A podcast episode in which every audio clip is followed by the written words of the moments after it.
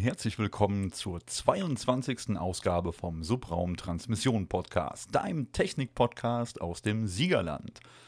Ja, beim letzten Mal hat mich ja schon die Jessie begleitet und da hatten wir das Thema in der Episode 21. Und zwar hatten wir das Thema Smart Speaker, speziell die Alexa. Da wir die Alexa von Amazon halt beide im Einsatz haben und auch schon viele verschiedene Funktionen ausprobiert haben und so weiter. Aber wie gesagt, das könnt ihr hören in der 21. Episode. Und was ich jetzt noch nachreichen wollte, das war, ähm, dass die Alexa jetzt ein bisschen mehr Komfort für die Timer- und Erinnerungsfunktion erhalten hat. Und zwar stellt sich das jetzt wie folgt dar. Es gibt jetzt eine Schlummerfunktion. Das heißt, wir können ja schon länger Erinnerungen und Timer stellen, aber es gab nie wirklich die Möglichkeit, ähm, ja, quasi einen Schlummermodus auszuwählen. Weil meistens ist es ja so, wenn man sich an irgendwas erinnern lässt, dann ist man gerade doch mit irgendwas anderem beschäftigt und möchte die Erinnerung vielleicht ein bisschen später hören, äh, um das, woran man sich erinnern lässt, vielleicht dann zu erledigen, weil man gerade halt aktuell keine Zeit hat. Ja, und hier hat Amazon halt wirklich nachgearbeitet und zwar besteht jetzt die Möglichkeit, wenn halt die Erinnerung ertönt, kann man zum Beispiel sagen, ähm, Alexa, Schlummermodus aktivieren dann wird in der Regel die Erinnerung dann für eine Stunde pausiert und nach einer Stunde, nachdem die Zeit dann abgelaufen ist, erneut angesagt. So, wenn man jetzt aber sagt, äh, hier eine Stunde ist mir zu lang, dann kann man das Ganze noch ein bisschen individueller gestalten, was ich ziemlich cool finde. Und zwar kann man dem Gerät dann sagen, als Beispiel, Alexa, schlummere für 15 Minuten. Das heißt, du kannst halt wirklich jetzt per Sprachsteuerung eigene Zeiten definieren. Und das ist schon wirklich eine feine Geschichte. Ja, und äh, das ist halt nicht nur mit Alexa schlummere für 15 Minuten, sondern du könntest zum Beispiel auch sagen, Alexa, erinnere mich nochmal in 15 Minuten. Ja, das funktioniert zum Beispiel auch. Also was das angeht, wirklich eine feine Geschichte. Ähm, das sind halt jetzt die Erinnerungen. Und alternativ kann man sich auch Timer stellen. Ja, Timer für, mh, hm, also ich sag mal so, Erinnerung ist ja eher sowas wie täglich Medikamente nehmen oder ich wollte vielleicht noch den Rasen mähen oder sowas. Ne? Dafür kann man sich Erinnerung machen. Und der Timer ist ja dann beispielsweise, ähm, wo wir das zum Beispiel ganz gerne benutzen, fürs 10-Minuten-Rechnen von der Grundschule, wenn die Kinder Hausaufgaben machen. Da haben die dann so einen DIN A4-Zettel und müssen innerhalb von 10 Minuten so viele Aufgaben lösen, wie sie schaffen. Dafür ist dieser Timer richtig super. Und zwar kann man jetzt hier aber auch sagen, ähm, wenn man einen Timer gestellt hat, kann man halt, ähm, wenn man dann auch sagt, Alexa, äh, Schlummermodus aktivieren, dann ist der Standard oder die Standardschlummerzeit im Prinzip fünf Minuten. Aber auch hier kann man wieder eine eigene Zeit definieren. Dabei wird dann zum Beispiel die Schlummerzeit automatisch zur gestellten Timerzeit addiert. Wenn wir also jetzt zehn Minuten im Timer gestellt haben und diesen um sieben oder acht Minuten verlängern wollen, wird daraus halt ein 17 oder 18 Minuten Timer. Ja, ähm, feine Sache, definitiv. Ja, und diese Funktion bietet anscheinend im Moment wirklich nur die Alexa von Amazon oder halt der Echo Dot, wie auch immer die Echos. Hm, weil bei Google, bei dem Google Assistant scheint es das wohl so aktuell noch nicht zu geben. Wird wahrscheinlich auch noch nachgereicht. Aber wie gesagt, bis jetzt so aktuell nur auf der Alexa gefunden. Und ich denke, das war das Update wert. Kommen wir weiter zum nächsten Thema. Porsche ist ja dem einen oder anderen ein Begriff für, ich sag mal, benzingetriebene Luxussportwagen. Ja, Porsche 911 und so weiter. Alles bekannt. Allerdings hat Porsche jetzt auch hm, ein, wie soll ich sagen, ein Modell konzipiert und zwar in dem konzerneigenen Designstudio in Weissach und nennt das ganze Konzept Porsche Vision Race Service. Das heißt, da wurde so ein, ja, wie soll ich sagen, elektrifizierter Bus von Porsche gebaut, entwickelt, entworfen, wie auch immer.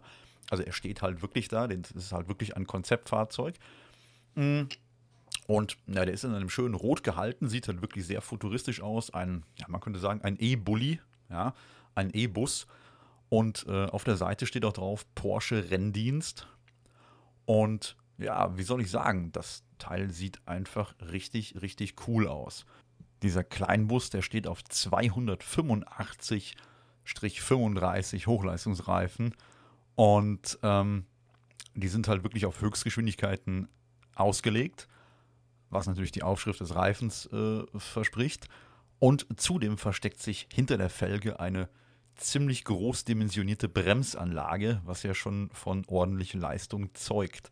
Zudem hat das Fahrzeug dann noch schöne LED-Scheinwerfer, die aus solchen vier engen Schlitzen äh, ja, lugen. Und vorne prägen dann zwei weitere breite Lufteinzüge dieses ja, markante Gesicht dieser Studie. Also insgesamt erscheint dieser ja, Renndien Renndienst, Bus oder Bulli dynamischer als äh, das VW-Pendant. Und ähm, ich würde mal sagen, die Sportwagen-Gene sind unübersehbar. Also wirklich, wirklich cool. Ich würde mal behaupten, das ist nicht nur ein Fahrzeug für die Rennstrecke, das wäre auch ein wunderschönes Familienfahrzeug. Ob er jetzt bezahlbar ist, ist die andere Frage. Aber ich sag mal, Porsche ist ja auch dafür bekannt, dass die auch größere SUVs gebaut haben. Und ich sag mal so, warum denn auf der Basis von diesem E-Bus von Volkswagen nicht auch einen Porsche-Bus? Ja, die Idee ist doch gar nicht so schlecht. Und was mir an diesem Konzeptfahrzeug so unheimlich gut gefällt, ist unter anderem auch, dass der Fahrersitz zum Beispiel vorne in der Mitte ist und ja, hinten rechts und links hat man dann noch weitere Sitzplätze. Das heißt, die Leute, die halt hinter dem Fahrer sitzen, haben im Prinzip freie Sicht auf die Frontscheibe und ja, bekommen alles mit. Ich könnte mir das zum Beispiel so als, ja, wie so eine Art Ringtaxi am Nürburgring vorstellen. Da machen doch dann solche Fahrten bestimmt richtig Spaß. Und wirklich dunkel ist es in dem Fahrzeug wahrscheinlich auch nicht, durch das große ähm, ja, Glasdach, was dieser Bulli hat. Und ähm, naja, allgemein steht das Fahrzeug wirklich sehr, sehr sportlich da. Sieht irgendwie ja, schon sehr futuristisch aus. Ähm, hat im Prinzip nur vorne wie eine Art Seitenfenster, hinten eine kleine normale Heckscheibe. Ich kann das jetzt Größenordn äh, größenordnungstechnisch jetzt nicht wirklich einschätzen. Also ich würde jetzt sagen, der ist nicht viel größer wie zum Beispiel ein, ein, ein, ähm, ein Golf oder so. Ja? So ungefähr in der Größenordnung. Aber dadurch, dass halt die ähm, schweren Akkus verbaut sind, hat der Wagen halt einen schönen, ja, schweren äh, Schwerpunkt halt weit unten und eignet sich dadurch eigentlich wirklich als, ja, als eine Art Renntaxi zum Beispiel. Ähm, ja gut, ob Porsche den jetzt wirklich so äh, in Serie bringen möchte und quasi in dieses Busgeschäft einsteigen will, wissen wir jetzt natürlich nicht mit seinem Porsche Vision Race Service. Hm, aber auf jeden Fall, die Idee ist nett und ich denke, das Fahrzeug werden wir das ein oder andere Mal irgendwo rumdüsen sehen. Ich verlinke euch das Fahrzeug auf jeden Fall in den Show Notes. Schaut euch das mal an, das sieht wirklich, wirklich cool aus. Mir gefällt es echt gut. Weiter zum nächsten Thema. Und zwar bleiben wir jetzt beim nächsten Thema auch noch bei der Thematik des Elektroautos. Und zwar, was braucht natürlich ein Elektroauto neben dem Motor und Rädern und so weiter, um vorwärts zu kommen? Richtig, ein Akku. Und jetzt ist es ja so, hm, der eine oder andere kennt es, man hat schon gesehen, gelesen oder man hat vielleicht sogar selber schon ein Elektroauto und weiß, wenn man irgendwo den richtigen Charger, das richtige Ladegerät gefunden hat, dauert es manchmal richtig lange, bis man ja wieder, ich sag mal so, auf 80 Prozent, 90 Prozent der Leistung ist, um wieder ein paar Kilometer fahren zu können. Aktuell liegt die Reichweite, ich sage ja so im Schnitt, würde ich mal meinen, ungefähr so zwischen 300 und 400 Kilometer. Und jetzt ist es wohl so, dass die Firma SK Innovation oder kurz SKI aus ähm, ja, Korea wohl jetzt sowas baut wie einen super Akku fürs Elektroauto. Und zwar ist es der Plan, oder sagen wir Ziel dieser Firma SKI oder SK Innovation, dass die im ja, ersten Halbjahr 2021 schon einen Akku auf den Markt bringen können, der innerhalb von 20 Minuten circa geladen ist und dabei sogar eine Reichweite von um die 800 Kilometer haben soll. Also ich sag mal so, wenn das klappt, dann würde es natürlich helfen, generell das Elektroauto als solches wirklich ja, noch mehr zu verbreiten, wenn das dann noch bezahlbar ist natürlich. Ne? Das kann man halt so jetzt in dem Green Car Reports, ja, das ist so ein US-amerikanisches Branchenmagazin, nachlesen. Ähm, da geht auch jetzt hervor, dass äh, das Unternehmen halt bisher noch keine genauen Angaben zur Zusammensetzung der äh, Akkuzellen gemacht hat, aber geht wohl selber davon aus, dass die Ladezyklen so ungefähr bei ja, 1000 Mal liegen. Ähm, ja, derzeit äh, baut der Konzern im US-Bundesstaat Georgia wohl auch eine größere Akkufabrik auf, die dann jährlich bis zu ca. 300.000 Elektroautos, unter anderem auch das deutsche Fabrikat VW ID4 oder VW ID4, mit halt neun Akkuzellen beliefern soll das lässt auf jeden Fall hoffen. Ich meine, wenn das wirklich klappt, dass man dann Elektroauto in Zukunft mit oder in nur 20 Minuten vollgeladen hätte Und dann bei so einer großen Reichweite um die 800 Kilometer, ich sag mal, dann steht der generell der Elektromobilität ja wirklich nichts mehr im Wege. Ich verlinke euch auf jeden Fall den Green Car Reports Bericht in den Show Notes. Und weiter zum nächsten Thema. Schauen wir mal ein wenig nach oben. Der ein oder andere hat vielleicht neulich mitbekommen, dass wieder Astronauten auf der ISS angekommen sind. Ähm, ja, jetzt liest man vielleicht das ein oder andere Mal irgendwie was von, ja, das war jetzt ein regulärer erster Flug zur ISS in einem SpaceX-Raumschiff. Was heißt das jetzt eigentlich, ein erster regulärer Flug? Naja, jetzt muss man wissen, das Space Shuttle zum Beispiel, das kennen viele noch von vor, glaube etwas über 40 Jahren, das ist schon wirklich lange außer Dienst. Es ist jetzt wirklich so, dass die NASA in Kooperation mit SpaceX jetzt zum ersten Mal seit halt über 40 Jahren ähm, ja, das, das erste kommerzielle Raumfahrzeug wieder für den ähm, ja, Transport von Astronauten ins All zertifiziert hat. Und dazu sagte dann natürlich zu Recht schon der NASA-Direktor Jim Bridenstine, dieser Zertifizierungsmeilenstein ist eine unglaubliche Leistung der NASA und von SpaceX, die den Fortschritt unterstreicht, den wir in Zusammenarbeit mit der gewerblichen Wirtschaft erzielen können. Und ähm, ja, mit dieser abgeschlossenen äh, Zertifizierungsphase ist halt jetzt wirklich der Weg frei für die Crew One-Mission. Oder frei gegeben worden für die Crew One-Mission. Die ist ja jetzt schon, glaube am 15. November sind die gestartet und halt jetzt vor sechs Tagen, müssten sechs Tage sein, ja, an der ISS angekommen. So, wir nehmen, oder ich nehme heute auf am 23.11., nur damit man das zeitlich so ein bisschen einordnen kann. Ähm, ja, und unter anderem hat dazu natürlich auch der SpaceX-Chef Elon Musk was gesagt. Und zwar, er sagte dazu, ich könnte nicht stolzer auf alle bei SpaceX und all unsere Zulieferer sein, die unglaublich hart gearbeitet haben, um das erste kommerzielle menschliche Raumflugsystem in der Geschichte zu entwickeln, zu testen und zu fliegen, das von der NASA zugelassen wurde. Also ganz ehrlich, Hut ab, Hammer, Hammer Leistung. Richtig cool. Formal ähm, Elon Musk natürlich damit jetzt auch so ein bisschen seine Pläne auch bekräftigt für eine Marsbesiedlung und ähm, ja, halt den, den Weg jetzt ebnet, um auch, wie er plant, größere Raumschiffe zu bauen, um demnächst wirklich noch mehr Menschen ins All zu bringen. Ich denke, da warten wirklich in den nächsten Jahren noch viele spannende Abenteuer auf uns, egal ob seitens der NASA oder seitens SpaceX. Unter anderem mischt natürlich auch Boeing mit, die glaube ich ab ich meine, 2021 wollen die eine bemannte Mission, glaube ich, starten. Ansonsten dienen die aber auch so mit als Supporter, um äh, Vorräte zur ISS und so weiter zu fliegen. Also was das angeht, die arbeiten da alle schwer in Kooperation und wie gesagt, da wird es viele spannende Abenteuer geben. Ich verlinke euch das in den Show Notes. Ähm, wir richten den Blick weiter nach oben, sind jetzt aber allerdings wieder auf der Erde ähm, und ja, manchmal klappen technische Projekte halt nicht oder jeder kennt das auch von sich zu Hause. Es geht auch schon mal irgendwas kaputt. Und zwar, ihr kennt bestimmt alle oder die meisten von euch das Arecibo Radioteleskop. Ja, und zwar ist es da so, dass da vor geraumer Zeit, das müsste gewesen sein im August, wenn mich nicht alles täuscht, hm, da ist was kaputt gegangen.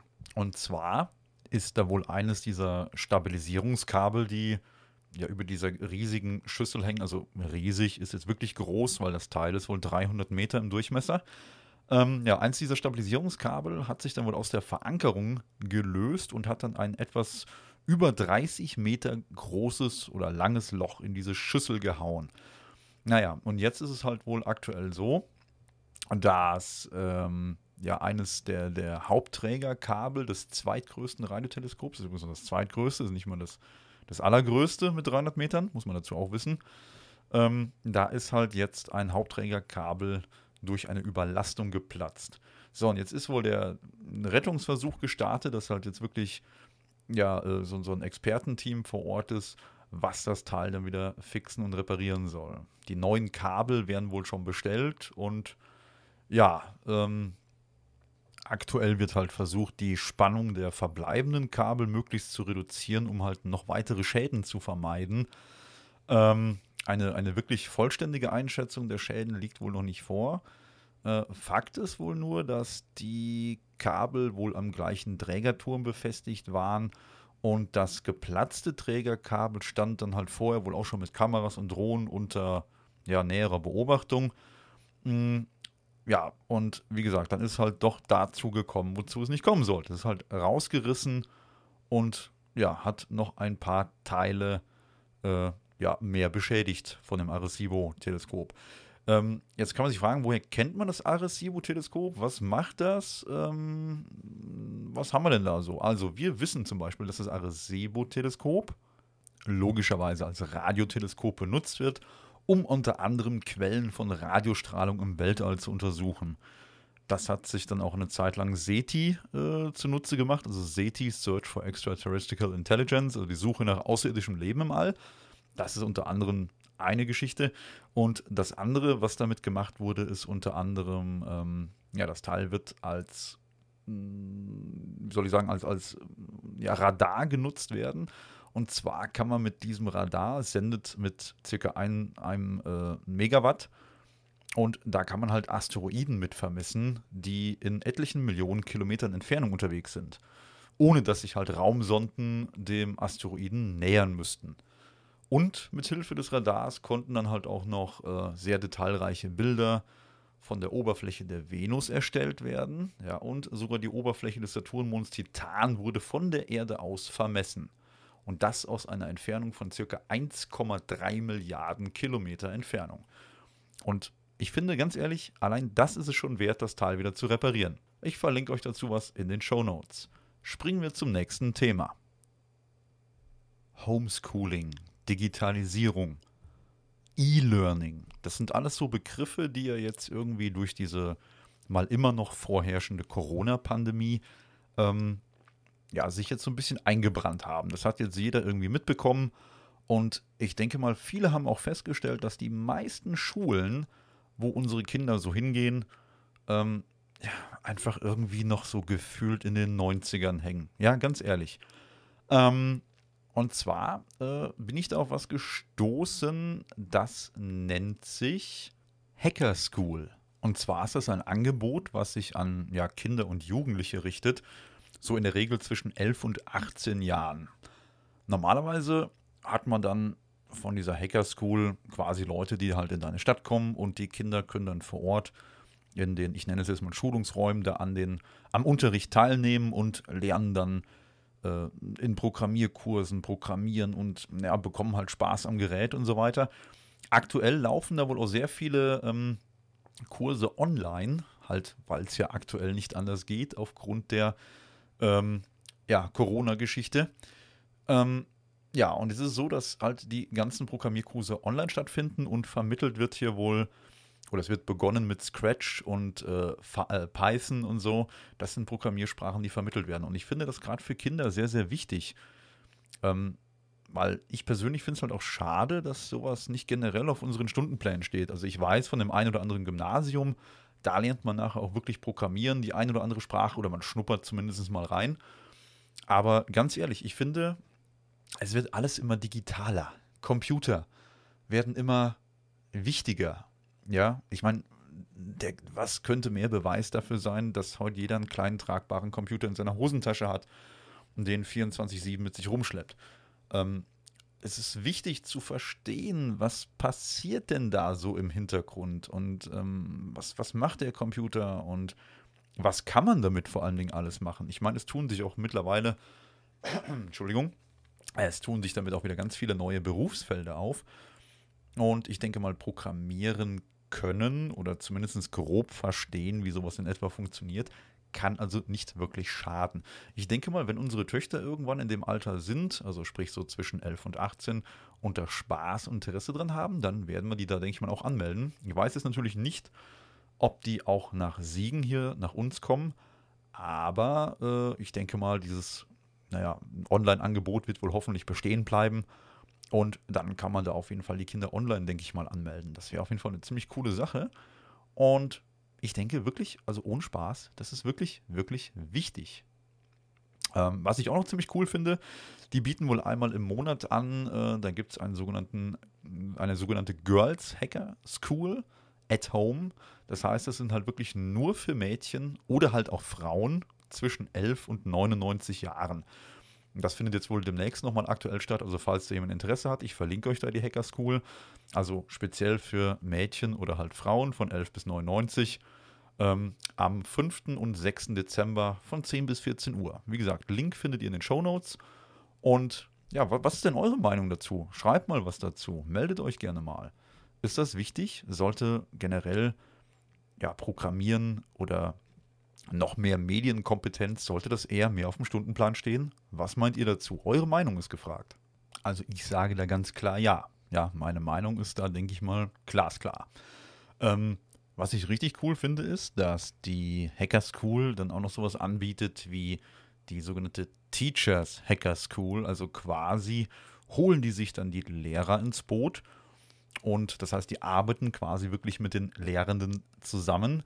Und ähm, ja, da wird halt dann geguckt, dass man ähm, ja irgendwie so einen, ich sag mal, einen, einen Fuß in die Tür bekommt in einer Schule oder auch in mehreren Schulen, ähm, ja, um da halt wirklich in den Unterricht reinzukommen. Und ähm, ja, das ist ja irgendwie schon schöner, so sagt der Verein ja selber, ähm, wenn die durch solche Projekte, dass die halt mit Schulen zusammenarbeiten und die haben anscheinend auch schon mit ganzen Schulen dann Programmiersachen gemacht und so weiter, dass halt wirklich Lehrer und natürlich auch klar die Kinder erreicht werden, die vielleicht zu Hause auch gar nicht die Möglichkeiten haben, geschweige denn in der Schule die Möglichkeiten dann äh, nicht haben, ähm, zu erreichen, anstatt da irgendwie auf kindliche Neugier und äh, freiwillige Anmeldungen zu hoffen.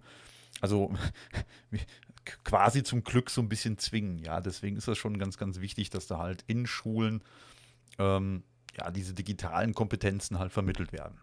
Wie gesagt, ich packe euch das mal in die Shownotes, schaut euch das mal an, meldet vielleicht, wenn ihr Kinder im passenden Alter habt, die Kinder einfach mal an und schaut mal, wieso die Erfahrungen sind. Ja, ja, mein Daumen hoch auf jeden Fall.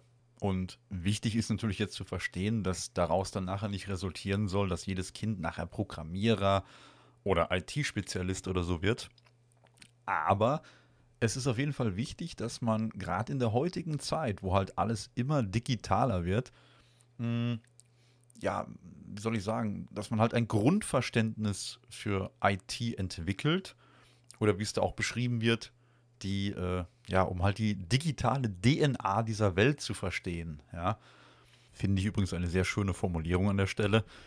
Hm, ja, und ist natürlich ähm, so, dass man halt, wenn man diese Zusammenhänge nicht versteht, dann ja, wird da halt auch zu Recht bezweifelt, dass es halt in Zukunft den Menschen dann schwerfällt, kompetente und ähm, mündige Entscheidungen zu treffen. Ja, weil halt einfach dieser, dieses Background-Wissen fehlt. Wie gesagt, ich packe euch die Hacker School in die äh, Show. Schaut euch das mal an und gebt mir gerne ein Feedback dazu. Weiter zum nächsten Thema. Das, wie ich finde, jetzt gar nicht so weit weg ist von der ganzen Programmiergeschichte. Denn hier geht es irgendwie jetzt wieder um, naja, Roboter. Oder sollte ich sagen, es geht um Autos mit Beinen? Ähm, Sorry. ja, Autos mit Beinen. Ihr habt mich schon richtig verstanden. Mm, und der ein oder andere von euch kennt bestimmt Boston Dynamics. Das ist eine Firma, die ist, glaube ich, irgendwie so 1992 hervorgegangen aus so einer MIT-Geschichte. Wurde dann irgendwie zwischendurch mal aufgekauft von mh, hm, Google. Ja. Ähm, das war Ende 2013 hat Google, genau, Ende 2013 hat Google das Unternehmen aufgekauft, um sich halt so eine eigene Robotikabteilung aufzubauen. Ähm, die Abteilung wurde dann irgendwie aufgelöst und verkauft und ähm, dann hat Alphabet, also das gehört ja auch zu Google oder ist Google quasi, ähm, 2017 an Softbank verkauft. Naja, und jetzt steht halt im Gespräch, dass Boston Dynamics an Hyundai verkauft wird. Ja, jetzt vielleicht kurz zur Erklärung, was, was ist jetzt überhaupt, äh, also für alle, die es nicht kennen, Boston Dynamics, das ist halt eine Firma, die sich auf Roboter spezialisiert hat, die laufen können. Und das sowohl auf vier Beinen, da kennt man unter anderem den, ähm, ich glaube, die nennen das den Hund. Ja, das ist halt wirklich so ein, meistens so ein gelb-schwarzer Roboter, der halt auf vier Beinen läuft und ähm, unwegsames Gewende, äh, Gewende, hm, genau, Gelände, ähm, ja, durchlaufen kann und wenn man ihn schubsen will, dann bleibt er stehen und er fällt halt nicht um und er ist richtig gut austariert und so. Und äh, ja, dient so ein bisschen irgendwie so als, als Lastesel, hätte ich fast gesagt. Ähm, unter anderem haben die ähm, auch Zweibeiner im Programm. Ähm, achso, also genau, dieser Hund nennt sich, glaube ich, Alpha Dog, wenn mich alles täuscht. Ähm, oder halt äh, Spot gab es, glaube ich, auch mal. Ähm, dann haben sie noch ähm, solche Zweibeiner äh, gebaut, die, ich sag mal, so ein bisschen humanoid aussehen. Ähm, der hieß Atlas. Ja, das ist halt auch so ein Roboter, der auf zwei Beinen laufen kann. Der kann ähm, halt auch unwegsames Gelände meistern. Der lässt sich auch nicht umschubsen und läuft, na, ich sag mal, recht menschenähnlich, aber eher in so einer, ähm, ja, die, die, äh, die, die, die Knie quasi so ein bisschen gebeugt. Also nicht, nicht kerzengerade, wie man es halt von Menschen kennt. Naja, wie gesagt, ähm, das hat jetzt wohl dann Hyundai für sich in ein Projekt äh, vor zu implementieren. Und zwar nennen die das äh, das Projekt Elevate. Jetzt fragt man sich, warum sollte man an ein Auto, was Räder hat, äh, Beine dran machen? Ich meine, da kann man die Räder ja auch weglassen und macht nur Beine dran. Oder sehe ich das jetzt falsch? Könnte man denken. Nein, jetzt ist es halt bei Hyundai so, bei diesem Konzeptfahrzeug Elevate nennt sich das, dass das ähm, Fahrzeug halt wirklich noch vier Räder hat, die an diesen Roboterbeinen befestigt sind. Und zwar ist das so, dass das Fahrzeug oder halt diese Elevate ähm, schon normal fahren kann, wie ein normales Auto. Aber und das ist die spannende Funktion in der ganzen Geschichte. Hm, man könnte die Räder quasi stoppen und nutzt dann die Aufhängung, also sprich die, die Beine, wo die Räder dranhängen, zum Gehen. Das heißt, man sagt den Rädern, jetzt ist Stopp, hier ist unwegsames Gelände, wir laufen jetzt weiter. Okay, jetzt denkt man sich, ähm, sind die bescheuert? nein, nein, sind sie nicht. Hm, der Gedanke ist eigentlich ganz gut. Und zwar, wir kennen alle solche Bilder, zum Beispiel aus dem Fernsehen, aus dem Internet, wie auch immer. Irgendwo gab es ein Erdbeben. Äh, Erdbeben. Und jetzt ist es so, da liegt dann meistens viel Schutt.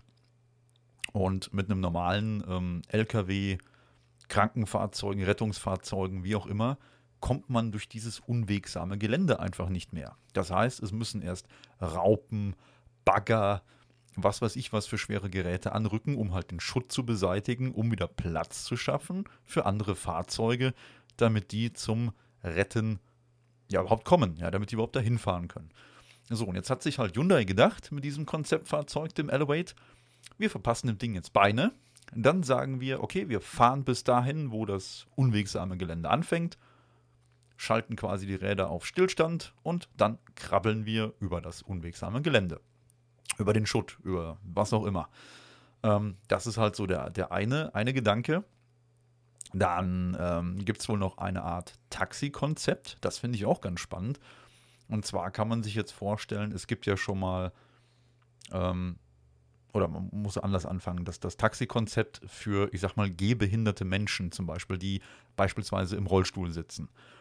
Jetzt muss man sich vorstellen, ähm, du sitzt im Rollstuhl und musst irgendwie zu einem, was weiß ich, zu einem Amtsgericht oder sonst irgendwann, hast irgendwo einen Termin und äh, es ist halt, leider ist es ja immer noch so, dass nicht alle Wege wirklich rollstuhlgerecht ausgebaut sind. Und hier könnte dieses Fahrzeug zum Beispiel auch weiterhelfen.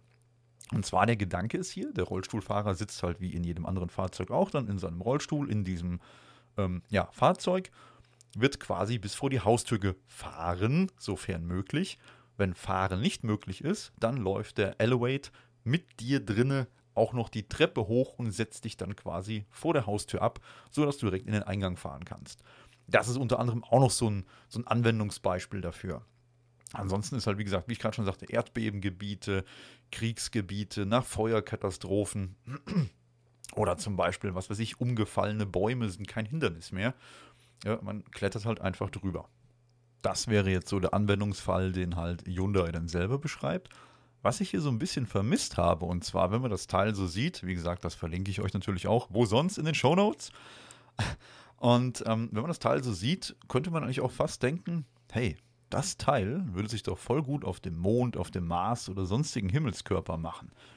Ich könnte mir auch vorstellen, dass das vielleicht irgendwie in der Raumfahrt so ein bisschen Anklang findet, dass man sagt, okay, unser, was weiß ich, nächster Mars Rover oder so, der kommt dann vielleicht von Hyundai oder mit Zusammenarbeit von Hyundai und der kann dann anstatt fahren, kann der, wenn da ein dicker Stein liegt, dann muss ich da nicht drum rumfahren. Nö, er kraxelt dann einfach drüber. Wäre ja auch möglich. Wäre jetzt so ein Gedanke von mir, wo ich das Teil so sehe. Ähm, denke ich mal, man kann das ja theoretisch in allen möglichen Größen bauen, halt entweder in normaler Pkw-Größe oder halt ein bisschen kleiner oder noch größer, je nach Bedarf halt. Ne? Die Technik bleibt ja dann irgendwo die gleiche. Und jeder, der mal so einen Mars Rover gesehen hat, der weiß auch, dass die gar nicht so klein sind. Also von daher von der Größe kommt das wahrscheinlich schon ungefähr hin. Ist ja, geht ja in etwa in Richtung Pkw-Größe. Also, warum soll das nur auf der Erde äh, benutzt werden? Wäre jetzt so mein Gedanke, packt das Ding irgendwo auf den Mars, dann kann man auch schön über Steine klettern. nee, aber, aber ganz ehrlich, ohne, ohne, ähm, ohne Jux und Dollerei, also wirklich eine, eine, eine, coole Idee, richtig, richtig krasses Konzept. Und ähm, ja, das würde ich wirklich gerne mal in echt sehen. Also ich kenne ja ähnliche ja, Fahrzeuge, kann man ja fast nicht sagen.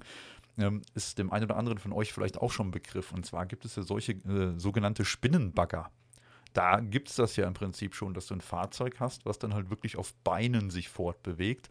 Ähm, so oder so ähnlich wird das dann wohl aussehen. Ne? Aber wie gesagt, ist in den Show Notes, schaut euch das Teil mal an, den Elevate von Hyundai. Und weiter geht's zum nächsten Thema. Anfang November, und zwar am 6.11. bin ich über eine Nachricht gestoßen. Hm, ich will jetzt nicht sagen, die hat mich überrascht, aber ja, schon so ein bisschen aus den Socken gehauen. Und zwar ist jetzt wohl geplant, weil wir alle wissen, ähm, WhatsApp gehört ja jetzt mittlerweile zu Facebook, so wie viele andere Unternehmen. Mm, jetzt ist es wohl so, dass man ähm, laut dem Nachrichtenportal CNBC mh, mm, über WhatsApp Geld verschicken kann.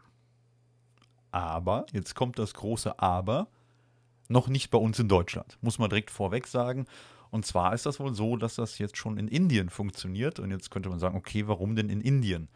Naja, jetzt muss man wissen, in Indien ähm, gibt es wohl aktuell um die äh, ja, 400 Millionen Nutzer, die WhatsApp ja, betreiben und nutzen und machen und tun. Und dementsprechend halt ein großer Markt. Und jetzt ist es wohl so, dass du in Indien ähm, mit WhatsApp dann äh, ja, Geld hin und her schieben kannst, bezahlen kannst und äh, ja, generell Buchungen machen kannst. Und zwar äh, arbeiten halt die äh, fünf Hauptbanken aus Indien, die ich jetzt hier nicht weiter nennen möchte, die könnt ihr, wenn nachher im Artikel lesen. Wie gesagt, diese fünf Hauptbanken in Indien arbeiten dann mit WhatsApp zusammen und ähm, diese Bezahlfunktion, die ist dann halt über den App Store bei Apple oder den Play Store von Google für halt die neueste Version dann von WhatsApp verfügbar. Das heißt, du kannst dann ähm, über diese UPI-Infrastruktur das, das äh, digitale Payment und halt auch Peer-to-Peer-Überweisung nutzen. Ähm, ja, und jetzt ist es wohl so, dass die äh, ja, aktuellen Prognosen liegen so in etwa, ähm, dass die Zahlung sich äh, über das UPI-Interface von ca. 64,8 Milliarden Dollar in 2019 auf 135,2 Milliarden Dollar äh, in 2023 mehr als verdoppeln sollen.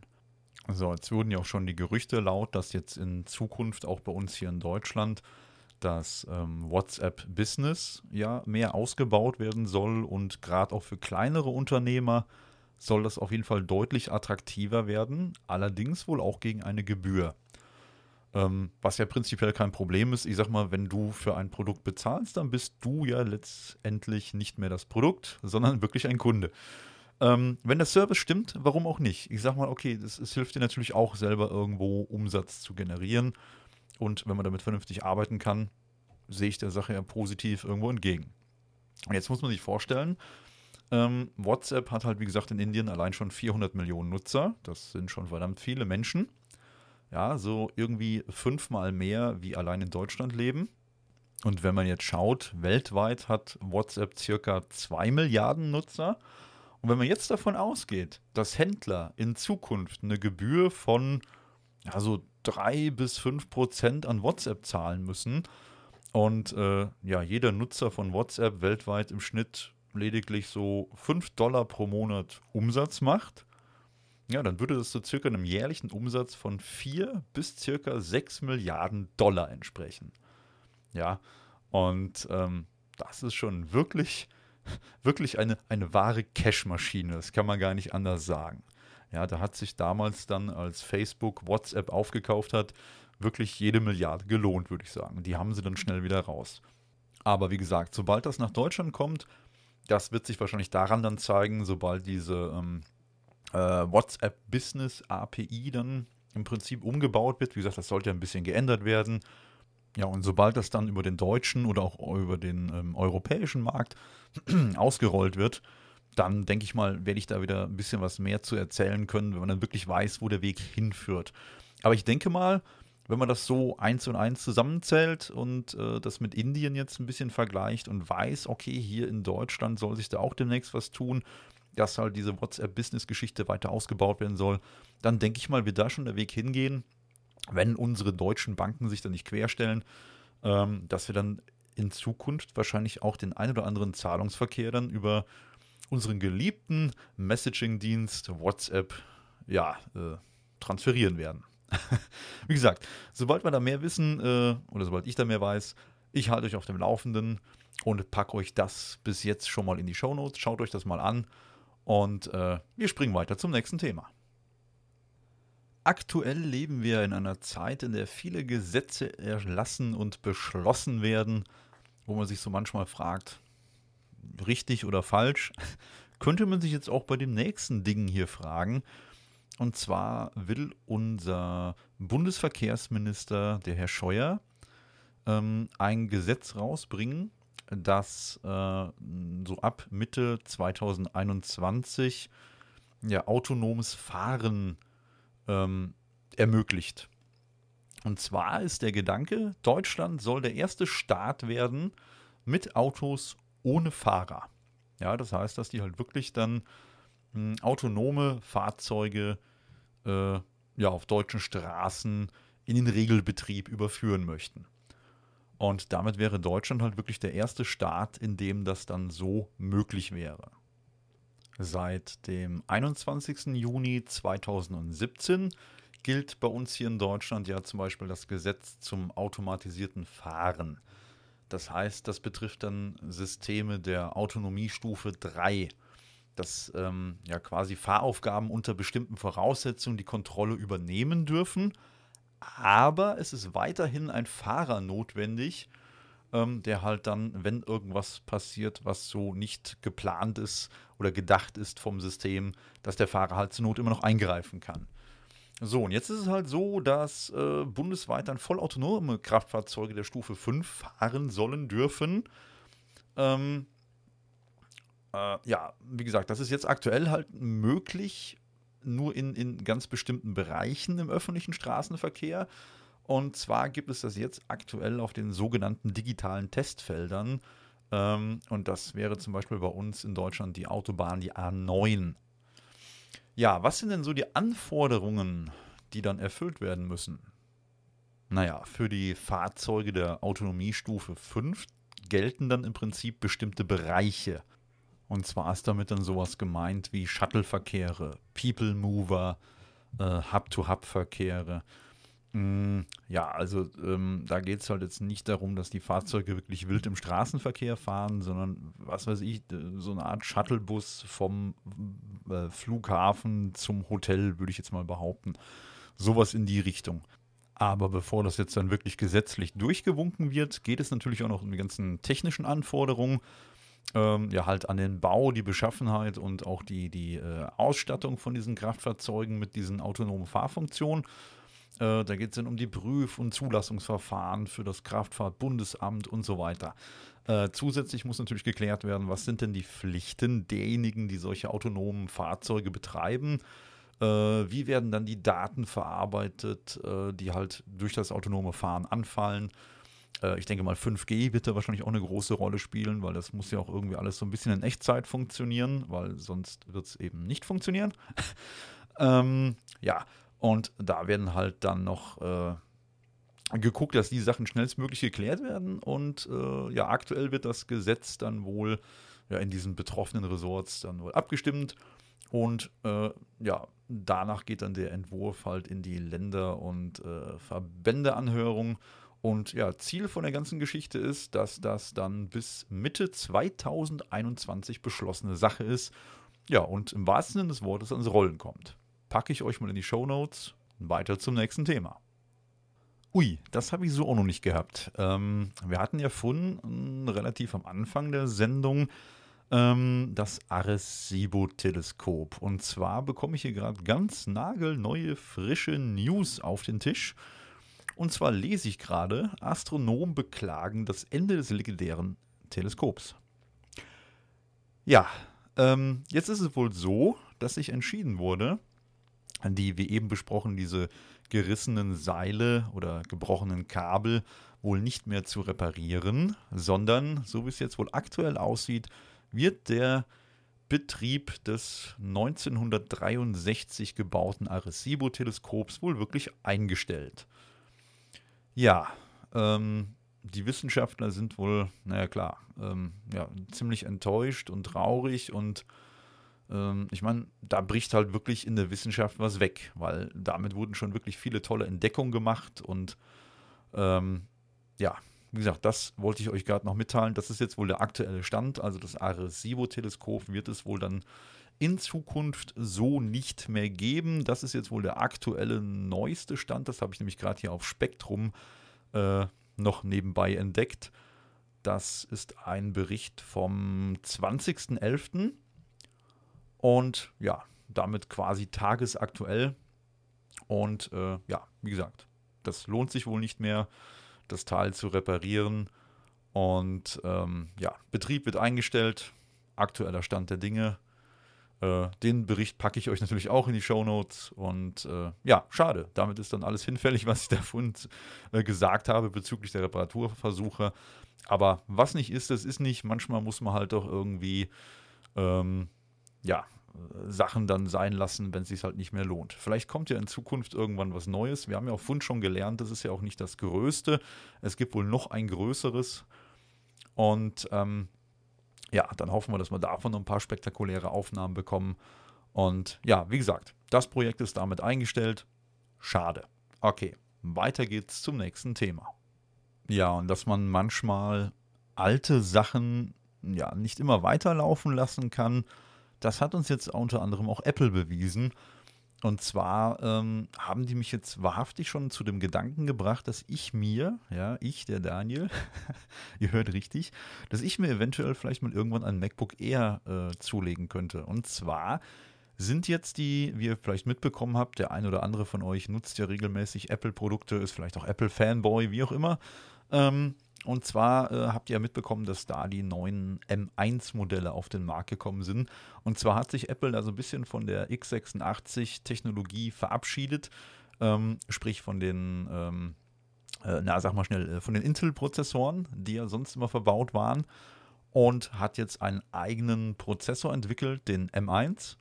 Und das, was ich bis jetzt so an Benchmarks gesehen habe, muss ich schon sagen. Also wirklich ein sehr, sehr flottes Teil und ähm, cool. Also was ich cool finde ist, ähm, der, der normale oder das normale MacBook Air läuft wohl aktuell ähm, ohne Lüfter.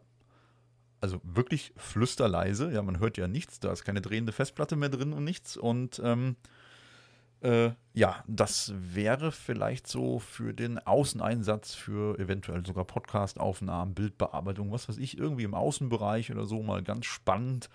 Oder Videobearbeitung, was weiß ich, weil da schlägt es sich wohl auch ganz gut, was man so gesehen hat. Da werde ich euch das eine oder andere Video, glaube ich, mal verlinken, dass ihr da auch mal den direkten Vergleich habt zu den älteren Modellen oder generell auch so zu anderen Computern. Und äh, ja, was bleibt dazu zu sagen? Also wie gesagt, die, die äh, M1-Technologie, das kennt man ja so in etwa aus den iPhones. Äh, da sind die, glaube ich, aktuell mit, mit den, Entschuldigung, mit den äh, aktuellen Modellen auf dem A14-Chip, wenn mich nicht alles täuscht. Das ist ja auch so eine eigene Geschichte, die sie da damals entwickelt haben. Und ja, seitdem zieht sich das ja schon durch die Bank durch. Ähm, was bleibt denn zu dem M1-Chip noch zu sagen? Also der ist halt wirklich sehr, sehr schnell. Ähm, kommt halt im MacBook Air zumindest mit der äh, nur rein passiven Kühlung aus. Sehr, sehr flott und ähm, äh, was man noch weiß dazu ist, dass er wohl aktuell nur mit 16 GB Speicher zurechtkommt. Mehr ist halt aktuell nicht drin. Aber ich denke mal, das wird sich in den nächsten Modellen dann wahrscheinlich auch ein bisschen ändern. Äh, aber da müssen wir halt abwarten, was Apple dann die nächste Zeit noch so auf den Markt wirft. Ansonsten hat sich aber das Gerät wohl kaum verändert. Also sprich Anschlüsse, Akkus, Displays und so weiter sind halt durchweg identisch. Man muss halt jetzt nur sagen, wofür ich das halt jetzt wieder ziemlich cool finde, ist, äh, wenn ich mir zum Beispiel einen MacBook Air vergleiche mit einem M1-Chip im Vergleich zum Vorgänger, ähm, hält mein Akku ja theoretisch länger, dadurch, dass der M1-Chip ja mit seinen Arbeiten wie ein Video rendern oder was auch immer, irgendwas hochladen oder weiß der Kuckuck, ne, hochladen ist ein blödes Beispiel. Bleiben wir bei Videorendern. Bei Videorendern zum Beispiel, wenn er schneller fertig ist, verbraucht er auch weniger Strom. Und dadurch, dass er halt keine Stunde rendert, sondern vielleicht nach 10 Minuten schon fertig ist. Ja, also was das angeht, äh, wäre das schon ein äh, ja, denke ich mal, eine, eine, eine, interessante, interessante Geschichte, sich das mal genauer anzugucken. Und natürlich das Display ist auch ziemlich geil. Das wäre dann auch wieder ein Gerät mit einem Retina-Display. Was das angeht, äh, halte ich auf jeden Fall mal ein Auge drauf. Vielleicht werde ich mir irgendwann mal eins anschaffen, wenn es die finanzielle Lage zulässt. Ähm, preislich würde ich sagen, gestaltet sich das normale M1 MacBook Air, das ist glaube ich ein genau 13 Zoll, äh, eigentlich ganz okay mit 1100 Euro muss man halt dann entscheiden, ob einem das dann reicht oder nicht. Und ich, äh, was ich so rausgehört habe, ist es hier wohl wirklich so, dass dann theoretisch auch das kleinste Modell halt für diese 1100 Euro mit 8 GB Speicher ausreicht. Da es sich im Vergleich zum 16 GB Gerät, äh, ja, da, da, tut sich einfach nicht viel. Ja, da sind vielleicht ein paar Minuten Unterschied in manchen Berechnungen oder so. Aber rein von der Sache sollte das 8 GB Modell definitiv ausreichen. Wie gesagt, ich schaue mir das mal genauer an. Vielleicht kann ich da in der nächsten Folge noch ein bisschen was mehr zu erzählen. Ähm, in einer der nächsten Folgen. Und äh, ja, da halten wir auf jeden Fall mal ein Auge drauf. Ich packe euch das auf jeden Fall mal in die Show Notes. Ich finde es ein sehr spannendes Gerät. Den M1-Chip finde ich ganz, ganz spannend. Und ähm, ja, wie gesagt, gucken wir das mal noch ein bisschen genauer an und ich hoffe, ich kann da demnächst ein bisschen mehr zu erzählen bleiben wir noch ein wenig bei Computern, um genauer zu sein bei KI. Und zwar habe ich da auch was Spannendes gefunden, und zwar eine KI, die Lippenbewegung in, ja, in Echtzeit synchronisieren kann. Und zwar ähm, haben die dann solche ja, Testvideos gemacht, wie äh, Angela Merkel, ähm, die auf einmal akzentfrei Englisch reden kann und es sieht halt wirklich so aus, als würde sie so sprechen, aber in Wirklichkeit macht das dann die KI, die diesen englischen, das englische Audio quasi ihren Lippenbewegungen anpasst. Und ja, Wahnsinn. Das, das, das ist Wahnsinn. Also sie, sie spricht auf einmal dann wirklich äh, perfekt synchron zur englischen Übersetzung äh, einer, einer äh, ja, Simultandolmetscherin. Jetzt fragt man sich, wofür braucht man denn sowas eigentlich? Ein klassischer Anwendungsfall wäre dann hier unter anderem sowas wie ja die Synchronisation von Filmen, Kinofilmen, äh, Serien und so weiter. Ja, äh, damit, was weiß ich, Sandra Bullock oder Bruce Willis halt in unseren Wohnzimmern auch so verstanden werden. Ja, passen ja heutzutage immer noch Übersetzer dann, die äh, bislang die deutschen Texte halt streng an die originalen Mundbewegungen an. So, und mit dieser KI wäre es halt dann möglich, ähm, dass das Videobild äh, an den deutschen Text angepasst wird.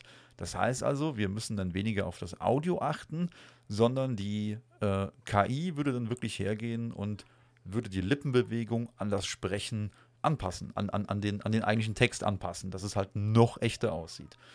Und da haben die unter anderem hier ein wunderschönes äh, Demo-Video, das verlinke ich euch natürlich auch. Und äh, ja, schaut euch das an, das ist wirklich beeindruckend. Also ohne Spaß, wirklich sehr, sehr beeindruckend. Aber es ist natürlich nicht nur Film, Fernsehen, Netflix, wie auch immer ein Thema. Sondern äh, die Forscher haben noch andere Ideen oder andere Anwendungen dafür äh, ja im Blick. Und zwar wäre da unter anderem die Manipulation in Echtzeit äh, für Videotelefonie zum Beispiel. Und zwar gerade jetzt zu Corona-Zeiten. Wir alle kennen das, irgendwie schlechte Internetverbindung, Videochat und auf einmal ist dein Kollege nicht mehr zu sehen. Man hört vielleicht noch ein Audio, aber Bild ist weg. Ja. Ähm, und zwar könnte es jetzt hier so sein, dass dein ja, Gegenüber im Prinzip aufgenommen wird und äh, ja, das, was dann bis jetzt da ist, sobald, der, der, sobald die Verbindung abbricht quasi, wird dann ein hm, ja, synthetisches Video erzeugt von dem Programm, in dem der Gesprächspartner dann im Prinzip einfach weiterspricht. Und das alles durch eine KI, die im Hintergrund läuft, die dein Gegenüber quasi aufnimmt und dann halt dieses synthetische Video erzeugen kann aus dem, was schon gesehen wurde so dass man gar nicht oder da, so dass man den Eindruck hat, dass gar nichts passiert, also dass gar kein Verbindungsabbruch stattfindet. Aber wie so jede Technologie birgt hier natürlich auch wieder eine gewisse Gefahr, äh, dadurch, dass halt unter Umständen böswillige Manipulationen stattfinden könnten. Unter anderem könnten dann, was weiß ich, irgendwelche Politiker, die, die, denen können dann im wahrsten Sinne des Wortes Dinge in den Mund gelegt werden, die sie niemals gesagt haben. Und ähm, ja, inwiefern das dann wirklich so in die Öffentlich kommt, äh, Öffentlichkeit äh, kommt, sei dahingestellt. Aber ich sag mal, wir kennen ja heute schon viel mit Bildern und Videos. Äh, Deepfake ist ja da so, so ein äh, äh, Kampfbegriff, würde ich mal behaupten, äh, wo halt dann wirklich das, das Publikum dann arglistigsten Täuschungen zum Opfer gefallen ist. Und äh, ja, aber wie gesagt, ich meine, der Anwendungsfall wäre natürlich schön, wenn sowas käme und wir haben keine Verbindung, also wir haben natürlich schon noch Verbindungsabbrüche in unseren Aufnahmen, aber wir nehmen sie nicht mehr wahr, dadurch, dass eine KI da ist, die dann dein Gegenüber weitersprechen lässt. Äh, unsere Filme werden besser synchronisiert und äh, das würde dann natürlich alles täuschend echt aussehen. Und denke ich mal, wäre auf jeden Fall ein super Anwendungsfall dafür. Äh, ja, aber wie gesagt, jede Technologie birgt irgendwo ihre Schattenseiten und inwiefern sich das dann noch durchsetzen wird, wir lassen uns überraschen. Sobald da mehr kommt, kommen auch hier mehr Informationen dazu. Wie gesagt, sehr, sehr spannend. Ich verlinke euch mal diese äh, Demo-Webseite oder halt da, wo man das Video sich mal anschauen kann. Dieses Beispiel mit Angela Merkel und so weiter. Äh, macht euch selbst mal ein Bild und ja, ich würde sagen, jetzt habe ich hier auch doch irgendwie schon viel länger aufgenommen, wie ich wollte. Ich bin jetzt irgendwie hier schon bei 52 Minuten. Geplant war nicht nur so eine halbe Stunde. Aber wie es ja schon mal so ist, man kommt dann so in diesen Redefluss, man findet noch das eine oder andere Thema. Ähm, ja, apropos Thema, ich möchte euch noch was anteasern für die Episode 23. Und zwar geht es da ein wenig ähm, um Hunde um spezielles Hundetraining. Viel mehr möchte ich dazu noch gar nicht sagen. Für alle, die ähm, an Hundetraining interessiert sind, seid einfach gespannt. Da wird ein, ja, denke ich mal, ganz cooles und spannendes Thema kommen. Ähm, ja, wie gesagt, Episode 23. Und sobald die draußen ist, erfahrt ihr das halt über euren Podcatcher, den RSS-Feed, Spotify, YouTube, wo auch immer man uns mittlerweile überhören kann. Ähm, seid gespannt und wie gesagt, wenn euch die Episode gefallen hat, liked uns gerne, teilt uns gerne und ja, äh, damit entlasse ich euch aus dieser Episode, wünsche euch eine schöne Zeit, habt eine gute Zeit mit netten Leuten, bleibt gesund, hört einen guten Podcast und damit sage ich einfach Ciao.